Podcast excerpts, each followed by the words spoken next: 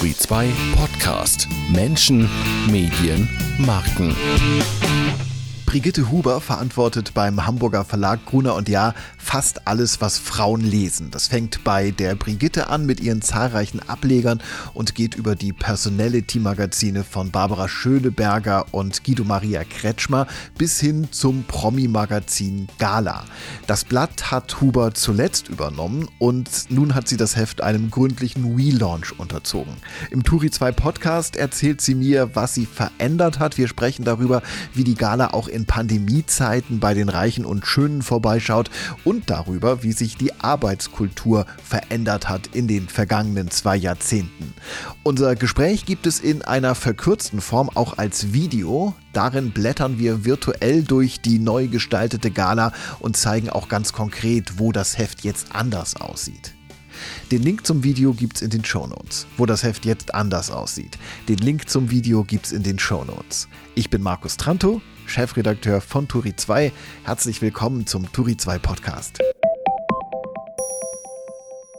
Zu Beginn ihrer Karriere hat Brigitte Huber es sich nicht wirklich vorstellen können, am Job der Chefredakteurin mal richtig Spaß zu haben. Nun macht sie diesen Job schon seit zwölf Jahren und das gleich bei ganz unterschiedlichen Titeln, zum Beispiel bei der Brigitte und bei der Gala. Hallo, Frau Huber in Hamburg. Hallo, Herr Tranto. Frau Huber, was hat sich geändert? Äh, sie oder der Job der Chefredakteurin? Äh, ich glaube, vor allem habe ich mich geändert. Ähm, ich dachte, als ich jung war, ist zum Beispiel sowas wie Reporterin oder Chefreporterin zu sein viel, viel spannender, als irgendwo in der Redaktion hinterm Schreibtisch zu sitzen. Ähm, für mich war Chefreporterin eigentlich so das, das höchste der Gefühle. Man schreibt Geschichten, äh, man recherchiert, man deckt Dinge auf, man kommt durch die Welt. Ja, und jetzt ist es anders gekommen. Sie halten ja eine Menge Bälle in der Luft. Äh, das, da ist zum einen die Brigitte-Gruppe, da sind aber auch die Personality-Magazine Barbara und Guido von Barbara Schöneberger und Guido Maria Kretschmer. Als neuester Ball dazugekommen ist die Gala. Dabei habe ich äh, ein Zitat von Ihnen in Erinnerung, dass Sie sich das Promi-Segment eigentlich auch nicht so richtig vorstellen konnten, oder? So sehen Sie. Ich verändere mich einfach dann doch noch im Laufe der Zeit. Äh, ich habe tatsächlich erst mit Anfang 30 angefangen, am Blatt machen richtig Spaß zu bekommen, aber so sehr, dass ich dieses Reportertum niemals mehr vermisst habe.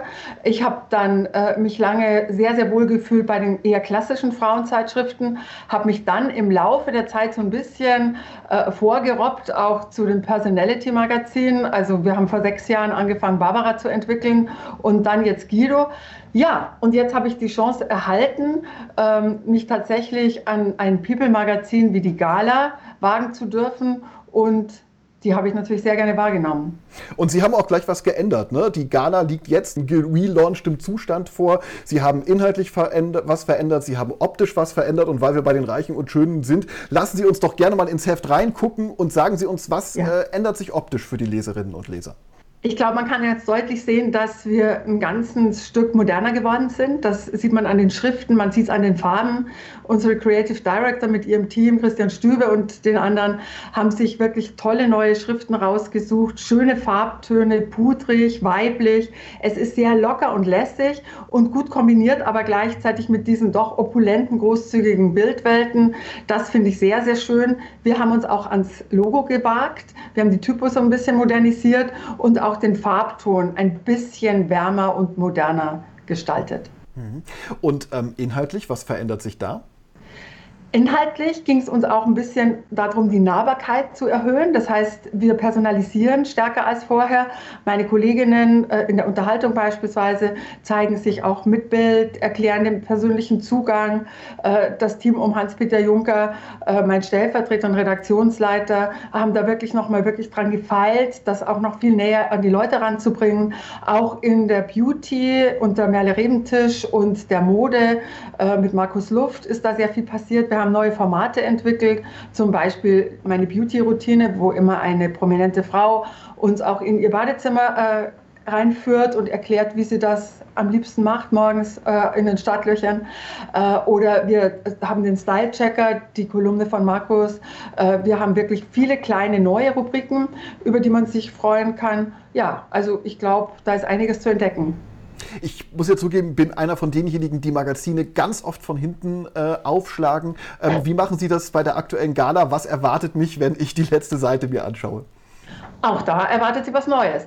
Äh, wir hatten da bis jetzt die Immobilie der Woche in den letzten Jahren und da machen wir jetzt unter dem Motto, hätten Sie es gewusst oder wussten Sie schon, äh, sieht man da jetzt beispielsweise beim nächsten Mal Barbara Schöneberger, die uns in einem persönlichen Fragebogen ein paar Details verrät, die sie, die wir bislang noch nicht wussten. Mhm. Ähm, die Gala positioniert sich inhaltlich ja eher als Freundin der Stars, also als ein Heft, das eher auf Home Stories setzt, als auf Paparazzi-Fotos. Wenn ich jetzt als politischer Journalist sagen würde, ich bin Freund der Politikerinnen und Politiker, dann hätte ich ganz schnell ein Glaubwürdigkeitsproblem. Wie schafft es die Freundin der Stars gleichzeitig auch kritisch zu sein? Ähm, ich glaube, im People-Journalismus, vor allem was die Gala betrifft, äh, laufen die Spielregeln ein bisschen anders. Ähm, wir haben ein Vertrauensverhältnis zu ganz vielen der Stars und es ist wirklich meine Überzeugung, wirklich auch aus meiner früheren Arbeit, dass man äh, Menschen besser begegnet und auch letztlich mehr von ihnen erfährt, wenn man vertrauensvoll und respektvoll auf sie zugeht. Sie haben es ganz richtig gesagt, wir sind nicht die, die jetzt irgendwie mit dem Feldstecher durch die Hecke linsen und gucken, dass sie irgendwie so ein Foto abschießen, sondern wir gehen schön durch die äh, Vordertür, wir klopfen und dann werden wir auch gerne reingebeten und erfahren das ein oder andere, das wir auf die andere äh, Art und Weise bestimmt nicht erfahren würden. Dazu kommt auch, unsere Leserin schätzt uns genau für diesen respektvollen Umgang. Die ist gar nicht so scharf darauf, jetzt den neuesten Gossip zu hören, der zu 90 Prozent ohnehin nicht stimmt. Äh, sie wollen sich unterhalten, ja, aber auf eine niveauvolle Art und Weise. Wie gehen Sie mit der Selbstinszenierung der Stars im Internet um? Äh, die meisten von denen, über die Sie schreiben, sind bei Instagram, sind bei den anderen sozialen Netzwerken und enthüllen da ja schon ganz viel von sich, zeigen Dinge aus ihrer privaten Welt. Ähm, findet das bei Ihnen im Heft Niederschlag? Also ganz, ganz wenig. Das spielt bei uns eine kleine Nebenrolle. Natürlich holen wir uns auch mal ein interessantes Insta-Foto oder wenn, wenn ein Star was Interessantes da gepostet hat. Aber im Großen und Ganzen ist das einfach doch eine andere äh, Art, etwas preiszugeben. Äh, werde ich wie jetzt klug gefragt, antworte ich unter Umständen etwas ganz anderes und vielleicht ehrlicherweise mindestens so ehrliches, als wenn ich versuche, mich möglichst gut zu inszenieren. Also insofern spielt das für uns jetzt, für das Heft, wirklich nur eine kleine Nebenrolle. Das heißt, es ist auch nicht irgendwie Ihr Anspruch, Social-Media-Inszenierungen da die Luft rauszulassen zum Beispiel. Nein, also ich finde, die ganzen Kanäle haben ihre Notwendigkeit und, und, und ich sage jetzt mal leben und leben lassen. Es geht uns dann nicht darum, irgendwas zu entlarven oder so. Und natürlich haben die Stars, es hat man in Corona jetzt auch ganz stark gemerkt, auch das Bedürfnis, mit äh, ihren Fans äh, in Verbindung zu bleiben und in Verbindung zu treten. Und das ist ja vollkommen legitim. Aber trotzdem ist es noch was anderes, wenn wir jemanden zum großen Interview bitten, uns vorbereiten, uns überlegen, welche Seite könnten wir bei dem vielleicht noch mal rauskitzeln. Und das ist ja dann manchmal, wenn man clever gefragt wird, auch für einen selber interessant, weil man vielleicht noch gar nicht darüber nachgedacht hat. Und so ist unser Ansatz einfach ein journalistischer. Und das, was die Stars machen, ist das, was wir vielleicht alle machen, wenn wir mal ein Foto von uns hochladen. Wir inszenieren uns ein Stück weit selber. Bei Turi 2 ist es so, dass wir ganz viele Interviews, so wie unser Gespräch jetzt auch, jetzt in Corona-Zeiten remote per Video machen. Wie läuft das eigentlich bei den Stars? Sind Sie da tatsächlich dann auch ähm, mit Computer über einen Computer verbunden, wenn Sie Gespräche führen? Oder äh, kommt die Gala auch in Corona-Zeiten noch persönlich vorbei? Ist natürlich heute auch sehr, sehr viel mehr remote. Also in den ganz starken Lockdown-Zeiten war es ohnehin so. Und dann ist es tatsächlich auch bei uns so, dass man sich wirklich den, jede Dienstreise genau überlegt und auch abwägt, was ist zu vertreten und was nicht. Und da kann man ehrlicherweise nur froh sein, dass wir remote inzwischen so weit sind, äh, dass das ohne, dass da drei Sekunden äh, Zeitverzögerung ist, dass es im Großen und Ganzen wirklich sehr, sehr gut funktioniert. Ähm, lassen Sie uns doch mal über das ähm, ja, ich muss sagen, leidige Thema Auflage sprechen. Ähm, äh, so ein Relaunch ist ja sicherlich auch ein ähm, Impuls in den Markt, den Sie geben möchten. Was erwarten Sie sich davon? Also für uns gehört das schon dazu, also bei all unseren Heften, dass man kontinuierlich dran arbeitet. Sie können nicht ein Heft einfach jetzt jahrelang so laufen lassen, äh, sondern äh, Sie müssen es immer wieder aktualisieren, eine Marke auch immer wieder aktualisieren. Und das betrifft natürlich so eine, so eine edle Marke wie Gala auch und ganz besonders. Insofern war das vollkommen klar, dass wir uns das Heft anschauen. Und natürlich freuen wir uns, äh, wenn wir jetzt beispielsweise wie in Corona-Zeiten auflagentechnisch sehr gut da durchkommen. Äh, man hat eben gesehen, dass in diesen Zeiten äh, die Art, wie Gala berichtet, von den Leserinnen und Lesern sehr gutiert wird, dass auch unsere Abozahlen gut nach oben gingen und so. Das freut uns sehr. Aber nichtsdestotrotz ist es, finde ich, ganz selbstverständlich, dass sie von Zeit zu Zeit ein Heft überarbeiten. Ansonsten veraltet es natürlich sehr, sehr schnell. Trotzdem äh, ist ja die Grundtendenz im Zeitschriftenmarkt ja, dass die Auflagen eher sinken als steigen. Das sieht man auch bei der Gala, wenn man sich so den langfristigen Trend ähm, ja. äh, anguckt. Ähm, ist es äh, als Chefredakteurin so, dass man da sagt, man kann im Prinzip gegen diesen Grundtrend nicht wirklich was, was machen oder wie gehen Sie mit dem Thema Auflage um? Also zum einen äh, ist es ja auch schon, äh, vor Jahren hat man schon damit angefangen zu überlegen, was hat neben Gala Print äh, noch wirklich unternehmerisch vielleicht Entwicklungspotenzial. Und äh, es gibt zum Beispiel die Kooperation äh, mit My Kashmir Moments, also wo wir tatsächlich auch über andere Kanäle nochmal gehen. Es gibt Line Extensions. Äh, das ist tatsächlich etwas, was für uns immer interessant ist und was wir weiterentwickeln. Und dann ist natürlich das Geschäftsmodell der Gala nicht ausschließlich glücklicherweise auf den Vertrieb. Wir sind froh, wenn der Vertrieb gut funktioniert. Aber für uns sind natürlich auch unsere Anzeigenpartner sehr, sehr wichtig. Und deswegen haben haben wir uns also auch sehr, sehr gefreut, dass wir 60 gebuchte Anzeigen in der Relaunch-Ausgabe drin haben, weil es für uns auch ein Signal ist, dass sich unsere Anzeigenpartner einfach wohlfühlen in diesem, ich sag mal, glamourösen, unterhaltsamen Umfeld. Wie wichtig ist das Thema Auflage? Und damit sind wir dann auch am Ende bei dem Thema eigentlich, eigentlich grundsätzlich noch. Ist das, ist das das wichtigste Erfolgskriterium für Ihre Arbeit? Mm, ich sag mal, äh, die äh, mittelfristige Auflage ist natürlich wichtig, aber da spielen verschiedene Faktoren eine Rolle. Aber für uns als Journalisten ist es immer wieder sehr, sehr spannend zu sehen, wie hat gerade dieses Thema jetzt funktioniert im Vergleich zum Vorjahr, im Vergleich zum Markt. Und da interessiert uns das natürlich sehr. Lagen wir richtig? Äh, ist es tatsächlich besser als bei der Konkurrenz und so? Insofern ist für uns die Auflage, vor allem die direkte Auflage am Kiosk, ist immer wieder einfach eine Bestätigung oder eben auch nicht, dass wir gerade im Moment richtig gelegen sind. Also natürlich ist die Auflage immer wichtig, aus verschiedenen Gründen. Wie schon gesagt, die Gala ist nur das eine Kind, der eine Ball, den Sie in der Luft haben. Äh, Sie sind auch verantwortlich für die Brigitte-Gruppe, für Guido und für Barbara. Jetzt zu fragen, welches Ihr liebstes Heft ist, wäre wahrscheinlich ein bisschen unfair, oder? Ach, das ist gar nicht unfair, weil das verändert sich auch immer wieder ein Stück weit.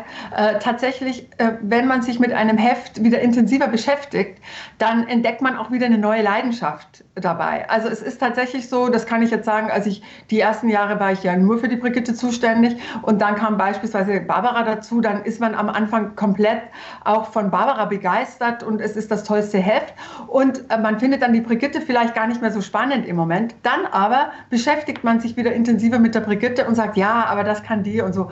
Also ich möchte nicht diesen Vergleich mit, äh, so wie eine Mutter äh, all ihre Kinder unterschiedlich, aber, aber doch liebt, äh, den möchte ich gar nicht bemühen. Aber es ist tatsächlich so, ich äh, finde die Zeitschriften, die wir in unserem Portfolio haben, alle großartig und es ändert sich immer so ein bisschen. Lernen Sie von einem Heft womöglich auch Dinge fürs ja. andere? Absolut. Also ich finde, es ist komplett Horizont erweiternd. Deswegen finde ich das auch großartig, dass es bei uns in diesen beiden COIs, heißt es ja bei uns, äh, People und Women, kaum jemanden gibt, der nur für eine Marke zuständig ist. Die sind immer alle für zwei, drei, manchmal auch vier Hefte zuständig und das ist wahnsinnig befruchtend. Ähm, am Anfang früher wir haben wirklich in den unterschiedlichsten Zeitschriften die gleichen Geschichten angedreht, äh, die gleichen Leute interviewt und erst danach gemerkt, oh, das ist ja quasi dasselbe. Und jetzt ist es so, dass man sagt, ah, ich mache das für die Brigitte, dann wäre das vielleicht interessant und dann könnte ich mit den Gala-Leuten nochmal reden. Und das funktioniert ganz, ganz toll. Also komplett richtig.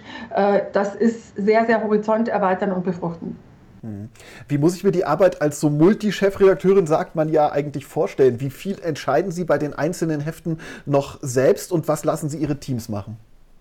Also wenn Sie was lernen als Multichefredakteurin, dann ist es das Loslassen. Das ist am Anfang ein schmerzhafter Prozess, weil man dann denkt, was, das habe ich jetzt gar nicht mehr so genau gesehen und so weiter und so fort. Aber es geht überhaupt nicht anders. Ähm, das Entscheidende ist, und das ist jetzt natürlich vollkommen naheliegend, Sie brauchen einfach gute Sparringspartner. Sie brauchen tolle Teams. Und das habe ich. Und insofern wird auch überhaupt nichts passieren, wenn ich mal ein paar Wochen nicht da wäre. Äh, für mich ist es wichtig, die Layouts anzugucken im Großen und Ganzen, bevor die in Druck gehen, die, die Cover in aller Regel. Und äh, dann brauche ich das Gefühl noch, zum Beispiel bei den großen Themenkonferenzen äh, alle zwei Wochen dabei zu sein. Das ist aber wahrscheinlich sogar für mich persönlich als Journalistin wichtiger, vielleicht als für mein Team, äh, weil das so die Quelle dessen ist, was mich immer antreibt. Ansonsten schreibe ich meinen Edi noch selber für die Brigitte äh, und recht viel mehr ist es dann nicht mehr. Schaffen Sie alles zu lesen, was äh, aus Ihren Teams kommt? Nein, aber ganz, ganz viel. Also es ist auch mein Anspruch. Und äh, manchmal kann es sein, dass es zu viel ist. Also Meldungen oder sowas lese ich dann nicht. Aber große Stücke lese ich. Und äh, in Wahrheit äh, brauche ich das auch, um immer zu wissen, aha, wie ist da der Sound. Aber im Großen und Ganzen äh, lese ich, ich die meisten Dinge mit einer Chefredakteurin über Redaktionskultur zu sprechen, über so Themen wie ähm, Vereinbarkeit von Familie und Beruf. Mhm. Das ist vielleicht ein bisschen klischeehaft. Ich will zu diesem Komplex aber trotzdem ein paar Fragen stellen, weil gerade das Thema Female Empowerment ja auch in der Brigitte und in anderen Heften, auch bei Barbara immer wieder ähm, ein Thema ist. Ähm, wie hat sich die Arbeit in Redaktionen in den vergangenen Jahren ähm, geändert unter diesem Aspekt? Also ich bin jetzt schon sehr, sehr lange in diesem äh, Beruf und ich muss sagen, generell hat sich da natürlich sehr, sehr viel verändert. Zum Positiven, als ich angefangen habe zu arbeiten, äh, hieß es noch, man arbeitet entweder ganz oder gar nicht. Es gab gar keine Teilzeitmöglichkeiten.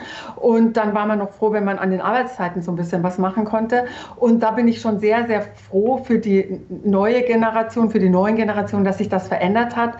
Was ich jetzt einen Riesenschritt finde, äh, auch wenn sie auf so wirklich so, so unglückliche Art und Weise wie Corona reinkam, ist der Schritt, den wir durch Remote gehen werden. Also ich habe früher auch viele Jahre als Freie gearbeitet und fand es deswegen immer eigentlich relativ egal, wo und wann man seine Geschichten schreibt. Hauptsache, man gibt sie gut und richtig ab und habe das teilweise dann nicht so ganz nachvollziehen können, dass es im Redaktionsalltag doch sehr stark darum um Anwesenheit und Präsenz geht. Und das, glaube ich, hat sich jetzt verändert.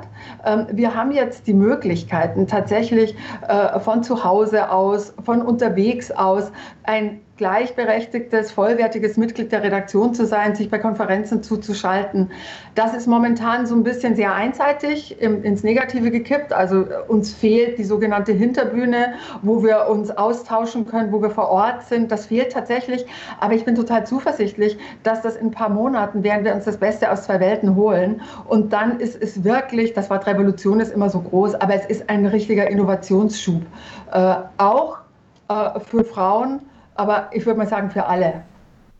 Was machen Sie als Chefin, als Chefredakteurin anders, als Sie es vielleicht von Ihren Chefinnen und Chefs in äh, Ihren äh, Einsteigerjahren erlebt haben? Ach, ich, ich finde es immer so schwierig, so nach hinten zu gucken. Ich, ich gucke immer lieber in die Gegenwart und nach vorne und ich gucke auch auf mein eigenes, auf meine eigene Entwicklung. Und ähm, ich weiß nicht, ob ich schon immer eine Teamplayerin war in diesem Ausmaß, aber ich glaube, in den letzten zehn Jahren spätestens bin ich es komplett geworden. Ähm, ich hatte früher immer noch den Anspruch eher an mich, ich muss Dinge äh, möglichst schnell und, und, und deutlich selbst entscheiden und habe mich damals teilweise auch wirklich wahnsinnig schwer getan, weil dann entscheidet man schnell und danach hört man ein Argument und denkt sich, oh Mann, äh, hätte ich vielleicht vorher bedenken sollen. Das ist jetzt ganz anders. Äh, ich hole mir die Meinungen meiner Kolleginnen rein, meiner Kollegen. Ich bitte Sie darum, was denkt ihr darum? Ich hoffe, wir haben so eine, ich habe das Gefühl, so eine offene Feedback-Kultur, dass ich auch damit umgehen kann, wenn Leute was nicht gut finden, was ich vorgeschlagen habe. Und das führt tatsächlich zu, dazu, dass ich zwar letztlich immer die Entscheidungen treffen muss und möchte. Aber es sind nie einsame Entscheidungen, sondern es sind immer Entscheidungen, die von so einem Gemeinschaftsgeist getragen sind. Und oft liegt man damit richtig. Und wenn man aber nicht richtig liegt, dann tut es trotzdem nicht so weh, weil dann alle da sitzen und sagen, ja, haben uns irgendwie anders vorgestellt. Mhm. Das heißt, äh, Chef, auch Chefredakteurinnen und Chefredakteure dürfen heutzutage Fehler machen und sind nicht, stehen nicht mehr auf diesem unein, unangreifbaren Sockel? Ja, vor allem müssen sie nicht alles wissen. Weil ganz im Ernst, äh, ich krieg, äh, muss bestimmt, ich weiß nicht, 100 Entscheidungen am Tag treffen. Ähm, wieso sollte ausgerechnet ich äh, zu jeder dieser Fragen dann die richtige Antwort haben? Aber wenn Sie immer so Leute um sich herum haben, die Sie dann schnell fragen können, denen Sie vertrauen können, das sind auch unterschiedlich teilweise, äh, dann äh, gewinnen Sie da sehr, sehr schnell Sicherheit in der einen oder anderen Sache. Und dann bleiben noch drei Prozent über, wo es schwieriger ist. Und das klappt dann aber auch. Das heißt, die Anfang 20-jährige Brigitte Huber wäre mit der Chefin Brigitte Huber, wie sie heute ist, ganz zufrieden? Ich hoffe, ich hoffe es. Also ich glaube, ich, ich habe mir mit Anfang 20, als ich auf die Journalistenschule kam, äh, hatte ich ganz andere Vorstellungen, wie wir vorher geredet haben. Aber ich hoffe schon, doch, ich bin mir recht sicher, dass ich mit mir einverstanden wäre. Julia Als Teamplayerin. Hm? Julia Jeckel hat im Gespräch mit äh, Turi zweimal erzählt, dass sie, als sie jung war, es richtig Spaß dran hatte, auch, dass sie teilweise bis um 22 Uhr oder so ähm, in der Redaktion oder im Büro war. Wie ist das eigentlich heute im Büroalltag? Äh, geht da um 22 Uhr erst das Licht aus oder ähm, durchaus schon früher?